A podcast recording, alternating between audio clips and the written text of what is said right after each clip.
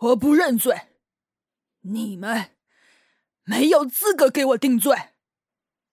断剑峰上，万丈悬崖边，丛云一袭蓝袍被血染红，只靠一柄剑支撑着自己的身体。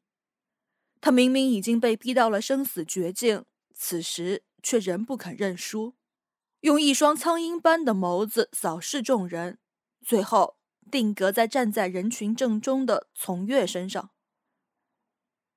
被这样一双眼睛冷冷的注视，从月下意识后退，又想起他如今不过是强弩之末，冷笑一声，祭出法器，做出一副替天行道的模样，厉声道：“哼，真是死不悔改啊！今日我就要为从家清理门户。”丛云讥诮的笑出声：“哼，三姐腿上的伤好了吗？又想再添一刀？”从月被戳中痛处，想到当年在他剑下的耻辱，脸色越来越阴沉。你现在也就耍耍嘴皮子了？你大可试试。他说这话时。又吐出了一口血，但始终是一副高傲自信的样子，这让从月不由得生了退意。修真之人，谁没点保命的法门？万一从云还有底牌呢？可是周围的人看他没有继续的动作，逐渐发出议论的声音。他感受到压力，咬了咬牙，催动法宝化作长蛇，向从云攻去。从云挥剑回挡，真气竟不弱于从月，两股真气碰撞，爆发出强大的冲击。但他到底受了重伤，逐渐不敌，落了下风，被罡风击中，重重跌倒在地。从月看到这个昔日宿敌落败，不由得心里畅快，把自己方才的惧意忘得一干二净。走近在从云旁边，趾高气扬：“哼，不过如此啊。”从云抬起头，平静的看着他，慢慢的扯起嘴角。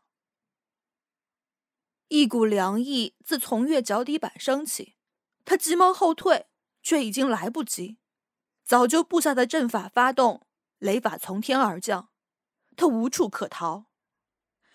嫣儿。从月惊慌的喊道：“惊雷拐了个方向，劈在他身旁，但人波及到他的双腿，使得他重重跪下。”从月总想着靠击杀从云成名，并不愿意让人知道自己靠的是胁迫的招数，因此在那一声后就压低了声音：“ 哼，嫣儿还在我手上。”你若想嫣儿活，就乖乖受死。哪怕被这么多人围攻，也一直胸有成竹、气定神闲的从云，终于变了脸色。但在些许的慌张后，他很快又收拾好情绪，冷静道：“我怎知你是不是撒谎？”从月从怀里拿出一块玉佩，从云见状大惊失色。这是一二的，你大可以看得更仔细一些。